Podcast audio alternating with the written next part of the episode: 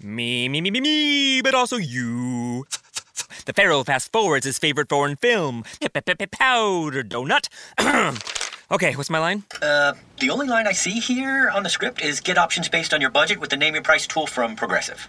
Oh man, that's a tongue twister, huh? I'm sorry, I'm gonna need a few more minutes.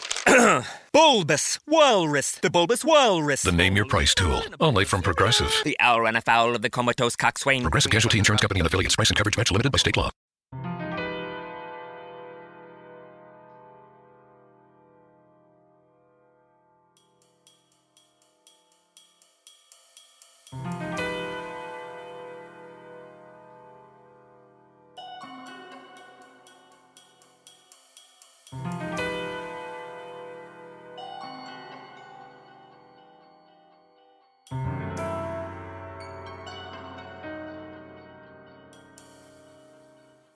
Escúchame, dijo el demonio, poniendo su mano sobre mi cabeza. el país que te digo es una región lúgubre. Encuéntrase en Libia, junto a las orillas del Zaire. Allí no se encuentra descanso ni silencio. Las aguas del río son de un tinte azafranado y lívido. No corren hacia el mar, sino que eternamente se agitan bajo la pupila roja del sol, con un movimiento convulsivo y tumultuoso. A ambas orillas de este río de fangoso cauce extiéndese, en una distancia de muchas millas, un pálido desierto de gigantescos nenúfares. Uno contra otro, ofréncese como anhelantes en esta soledad, y dirigen hacia el cielo sus largos cuellos espectrales, fantasmales. Inclinan a un lado y otro sus perennes corolas. De ellos sale un rumor confuso que se parece al refugio de un torrente subterráneo.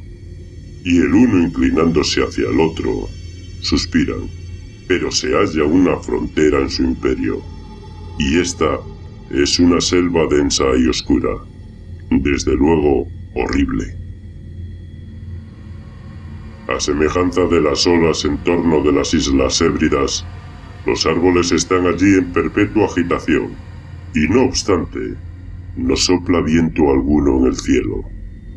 Los enormes árboles primitivos se balancean continuamente, creciendo a otro lado, con un estrépito impresionante. Y de sus altas copas, llorando gota a gota, se filtra un inacabable rocío. Extrañas flores venenosas se retuercen a sus pies en un perpetuo duerme vela, y sobre sus copos, provocando un suave eco, nubes de plomo se precipitan hacia el oeste, hasta que como una catarata se vierten detrás del muro ardiendo del horizonte. Pero a pesar de ello, repito, no hay fuerte viento, y a ambas orillas del Zaire no existe el silencio ni la calma. Era de noche y caía la lluvia, y cuando caía era lluvia, pero caída ya, dijérase sangre. Encontrábame en medio de la marisma y cerca de los nenúfares gigantescos. Y caía la lluvia sobre mi cabeza, en tanto suspiraban los nenúfares. El cuadro era de una desolación solemne. De pronto, a través del leve velo de la funérea niebla, se levantó la luna, una luna roja, y mis ojos se fijaron entonces en una gran roca gris que se alzaba en la margen del río, y a la que aquella iluminaba. La roca era gris, siniestra, altísima.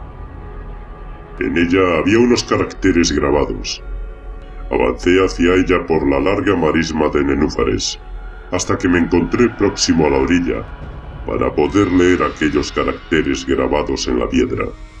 No podía descifrarlos. Decidí, en esto, retroceder, y la luna brilló entonces con un rojo más vivo. Me volví y miré otra vez hacia la roca. Volví a mirar los caracteres, y finalmente pude leer estas palabras. Desolación. Miré hacia arriba. En lo alto de la roca había un hombre en pie, y, para espiar sus acciones, me escondí entre los nenúfares. El hombre era imponente, majestático, y desde los hombros hasta los pies, envolvíase en la toga de la antigua Roma. Su silueta era indistinta, pero sus rasgos eran los de la divinidad. Porque, a pesar de las sombras de la noche y de la niebla, sus rasgos faciales fulguraban. Su frente era ancha y reflexiva, y los ojos aparecieron nublados por las cavilaciones. Leíanse en las arrugas de sus mejillas las imaginaciones del tedio, del cansancio y del disgusto de la humanidad, a la vez que un gran deseo de soledad. Sentóse el hombre sobre la roca, apoyó en sus manos la cabeza, paseó sus miradas por la desolación que le rodeaba, contempló los arbustos siempre inquietos y los grandes primitivos árboles, miró a lo alto, a las nubes y a la luna roja. Y yo, escondido al amparo de los nenúfares, no perdía ninguno de sus actos, pudiendo apreciar cómo temblaba el hombre en medio de la soledad. Así avanzaba la noche, pero el hombre continuaba sentado sobre la roca. Apartó del cielo su mirada para fijarla sobre el lúgubre zaire, siguiendo con los ojos las aguas amarillas y las legiones pálidas de nenúfares. Parecía escuchar los suspiros de estos y el murmullo que se alzaba de las aguas. Desde mi escondite seguí observando los actos del hombre. Vi cómo continuaba temblando en la soledad. Avanzaba más y más la noche, pero el hombre permanecía sentado sobre la roca. Me abismé en las cimas remotas de la marisma y anduve a través del bosque susurrante de nenúfares. Llamé a los hipopótamos que vivían en aquellas profundidades, y las bestias escucharon mi llamada, viniendo hasta la roca, rugiendo, sonora y espantosamente. Todo bajo la luna.